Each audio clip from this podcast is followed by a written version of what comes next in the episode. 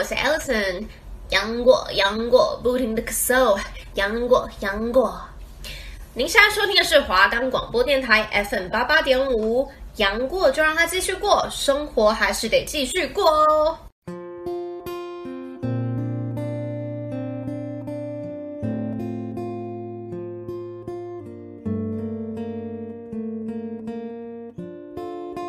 各位听众朋友们，大家晚安，我是主持人 Amber，我是主持人 Lucy。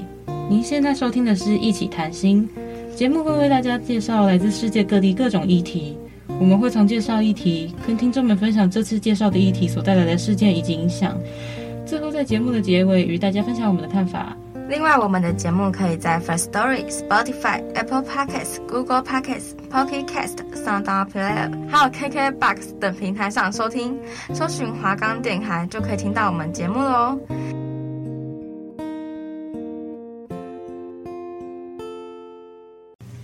Hello，大家好，欢迎来到一起谈心，我是主持人 Lucy，我是主持人 Amber。我们今天想要跟大家分享的议题是关于气候变迁。在地球的历史中，有很多次的气候变化。地球辐射平衡的变化是过去气候变化的主要驱动因素。从冰期开始到过去近三百万年，有充分的证据显示，这段期间的气候变化与地球围绕太阳的轨道周期变化有关，也即所谓的米兰科维奇循环。这些周期改变了每个纬度、每个季节接收的太阳辐射，但几乎对每年全球平均值没有影响。有许多研究显示，北半球各大洲夏季日照量相当重要。如果低于某个门槛值，上一个冬季的雪在夏季就不会融化。随着越来越多的雪积累下来，冰原就开始增厚。在冰河期，大气中的二氧化碳虽然不是气候变化的首要原因，但它也起到了重要的作用。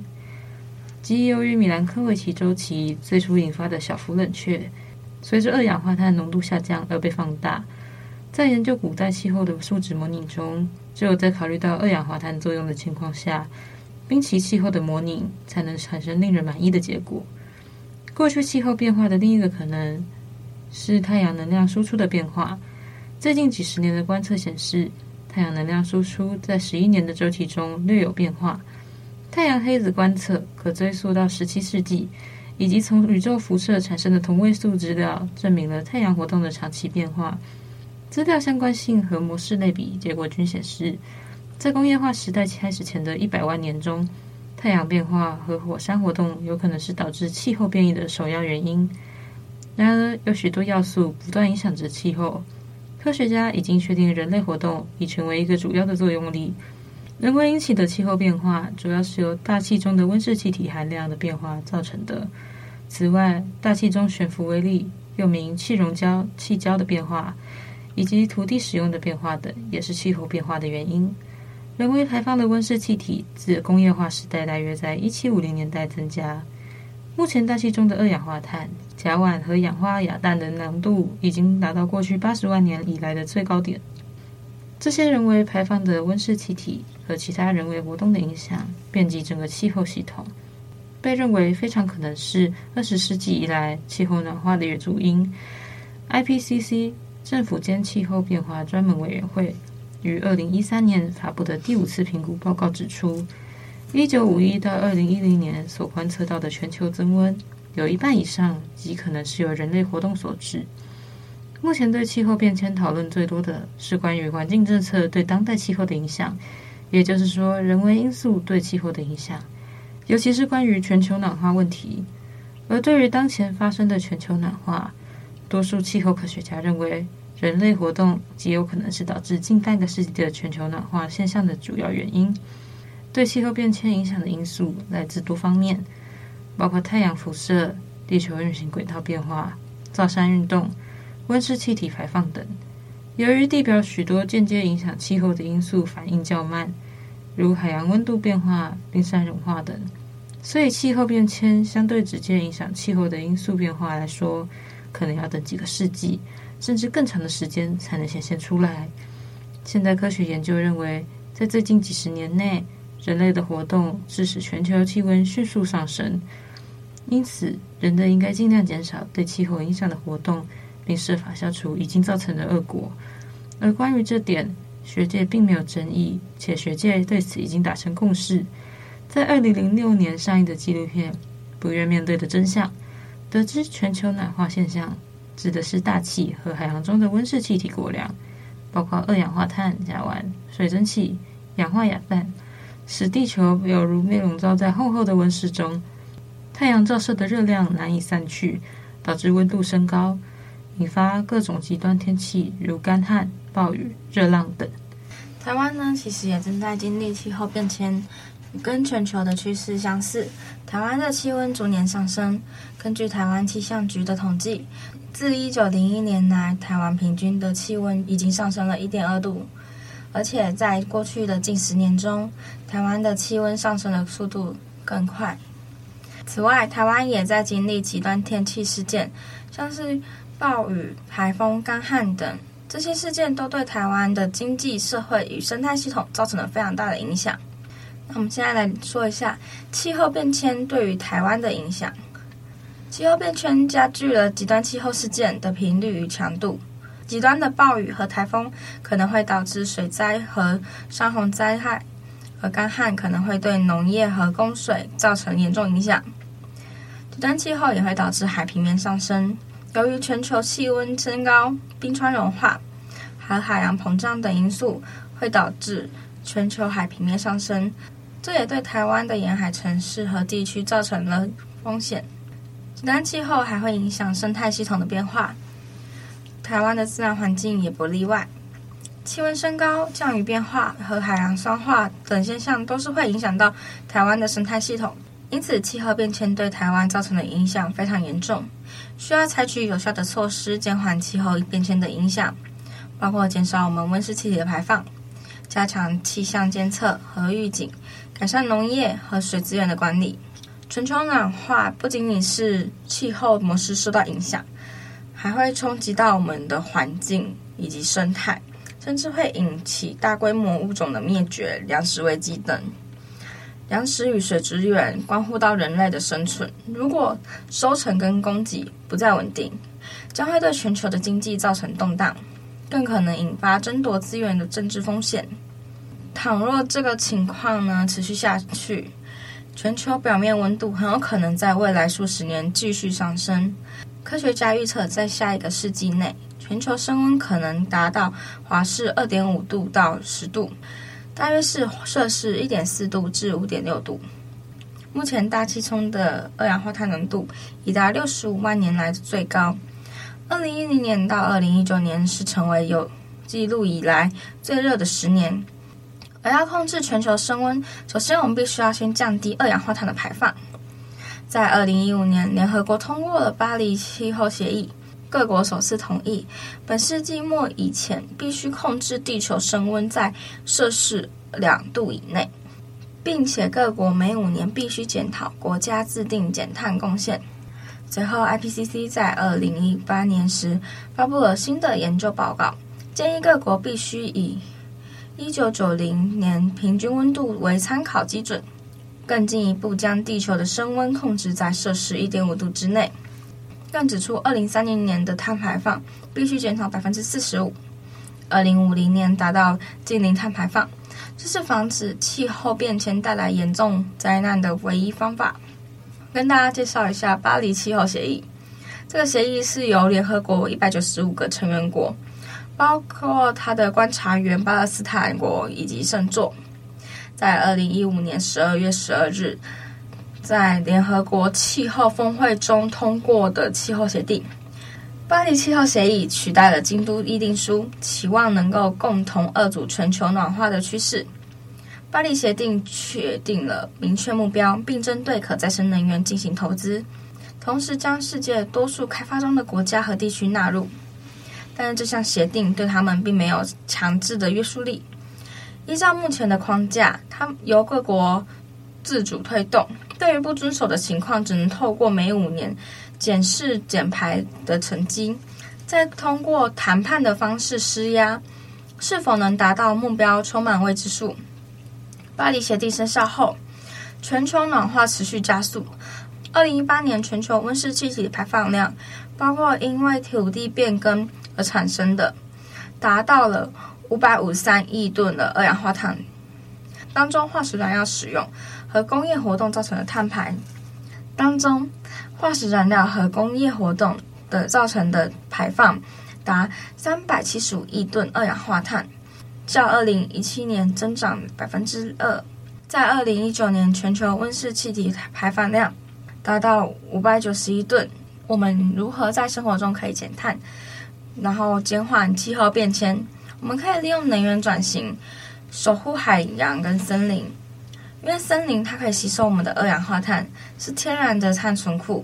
根据联合国粮农组织于二零一一年估计，全球森林储藏着近六千五百二十亿吨的碳。而二零一八年，德国汉姆霍兹联合科研中心指出，光是亚马逊雨林就能够有效地帮助地球储存约七百六十亿吨的二氧化碳。对整体减碳有非常大的帮助，但是全球的森林与海洋正在面临非常大的危机。无论是过度捕捞、塑胶污染、海底钻油、全球暖化，这些都会使海洋生态逐渐失衡；或是畜牧业与纸浆、棕榈油等企业为了商业利益大规模砍伐森林。都会使减碳神队有削弱原有的功能，甚至会将已封存的二氧化碳释放至大气，恐怕会助长气候危机。一旦森林变迁日益严重，就会像是会有恶性循环一样，导致森林环境干燥，大火难以扑灭，焚烧过程又多了更多的二氧化碳，这样的方式一直在重复。因此，保护珍贵的森林和海洋是减缓气候变迁的不可忽视的一环。另外，促进低碳经济发展，像是推动低碳经济发展的有绿色建筑、鼓励再生能源，可以促进经济发展和减少温室气体的排放。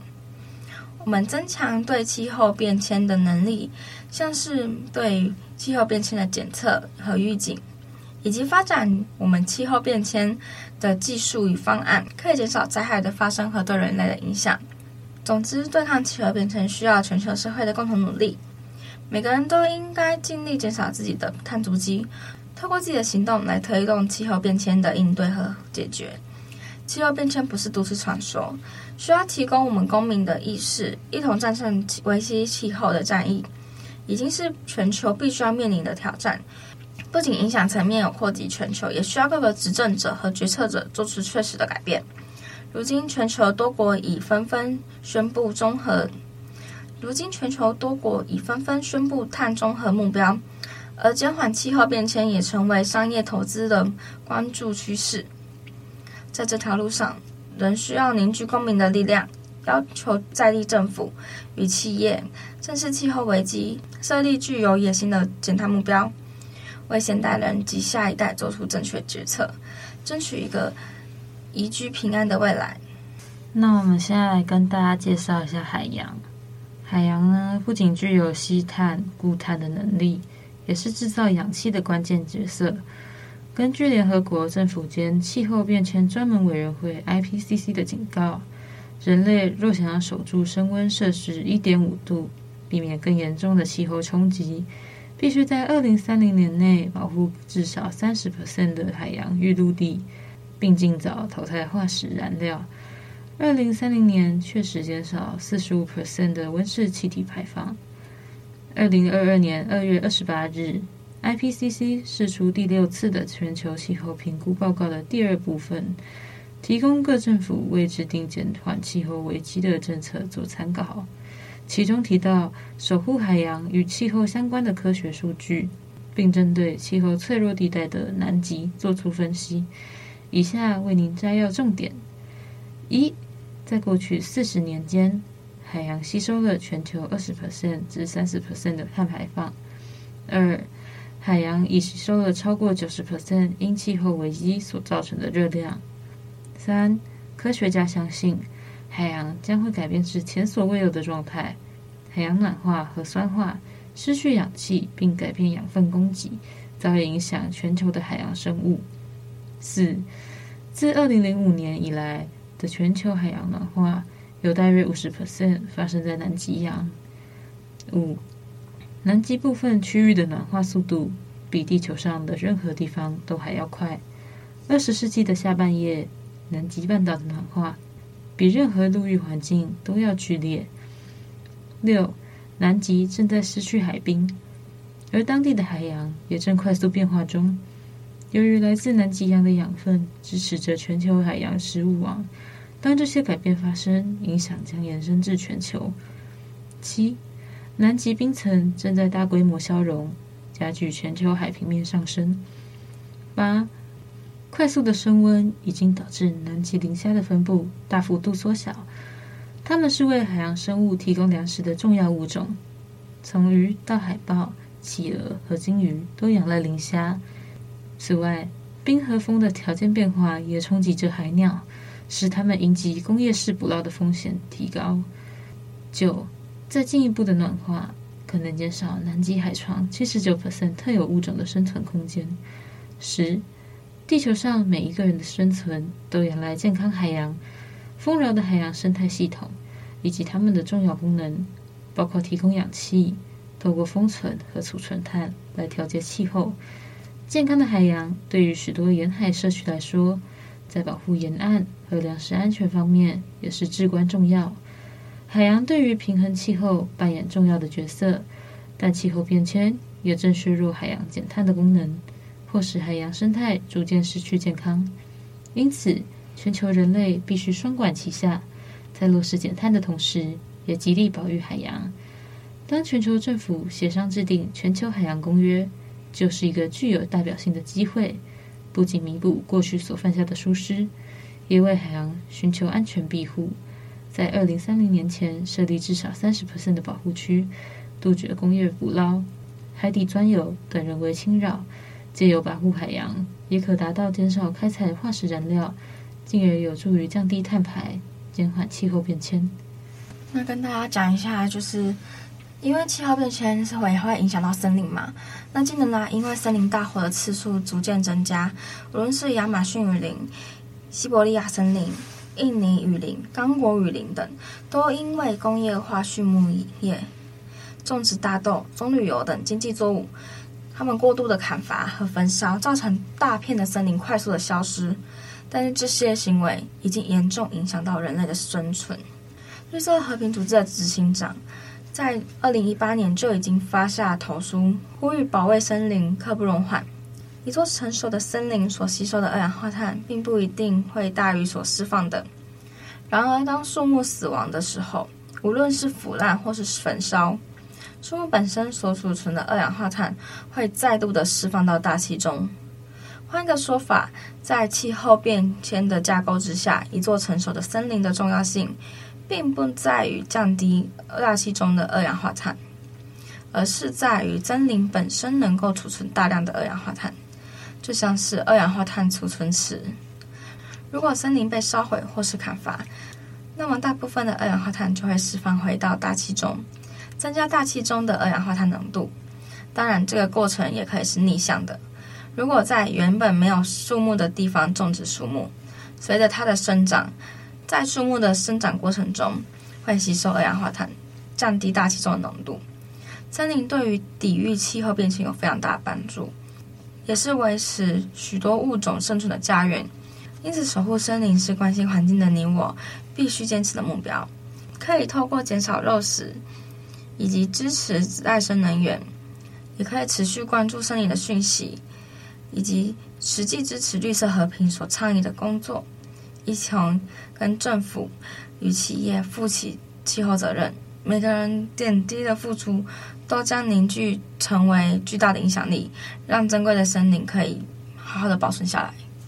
那我们现在已经就是来到我们节目的尾声。那我们今天想跟大家分享的歌曲是周杰伦的《听见下雨的声音》。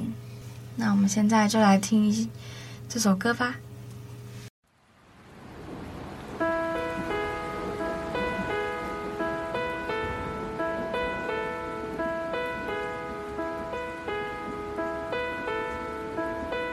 祝你上天留着情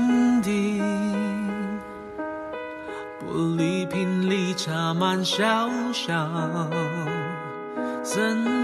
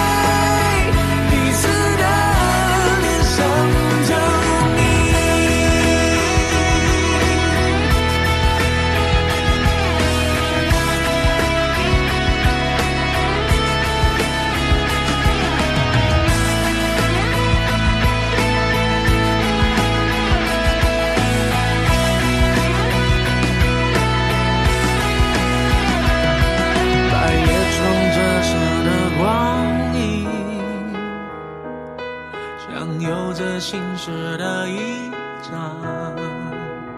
表情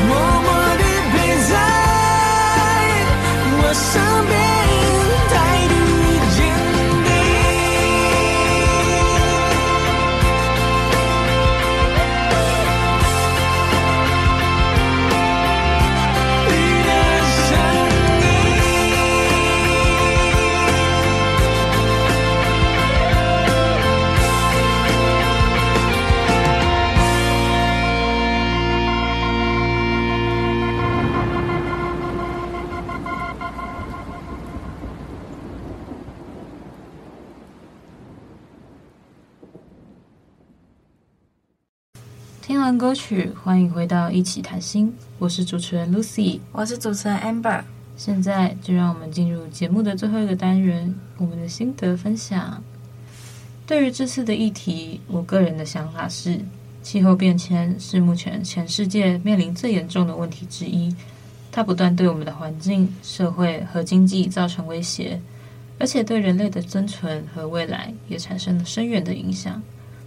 随着全球暖化，极端天气事件、洪水、干旱和海平面上升等现象日益普遍，它们对我们的食品安全、水资源、能源和健康等方面造成了很大影响。如果不采取行动，将来我们可能会面临更多的灾难，尤其是那些处于低海拔地区的国家和城市。因此，我们应该采取更多行动应对气候变化，例如减少温室气体排放、提高能源效率。促进可再生能源发展，加强自然资源保护，制定更严格的环境法规等。同时，人们还需要更多的教育和意识提高，将气候变迁问题纳入到个人和社会的日常生活中，采取具体的行动来减缓气候变化的影响。好，欢迎 Amber。好，啊、我是 Amber 啊，我自己呢，对于这次的议题。气候变迁，我是觉得说，气候变迁对我们来说非常严重，因为它不但遍布我们的生活，也会影响到我们未来的下一代。而且我们很常会听到一句话，就是地球只有一个，所以我们要好好保护我们现有的环境。地球的地球暖化就像是很有可能像是不可逆反应，所以一旦资源枯竭了，就算你有更再多的再生资源，但是。能够保证这些再生资源，它可以一直源源不绝的使用下去吗？所以，我们也是要好好的保护这些资源，在资源的应用上要适度的使用，不能因为这个资源它可能就是再生资源，然后就一直滥用，这样反而会导致我们地球受到更大的伤害。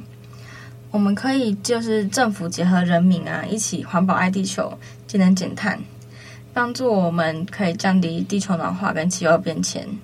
人多力量大，我们要一起来把这些事情做下去。OK，我分享完了。OK，那我们本期的节目就到这里了，感谢你大家的收听。这里是华冈广播电台 FM 八八点五，一起谈心。我是主持人 Amber，我是 Lucy，我们下礼拜见，大家拜拜，拜拜。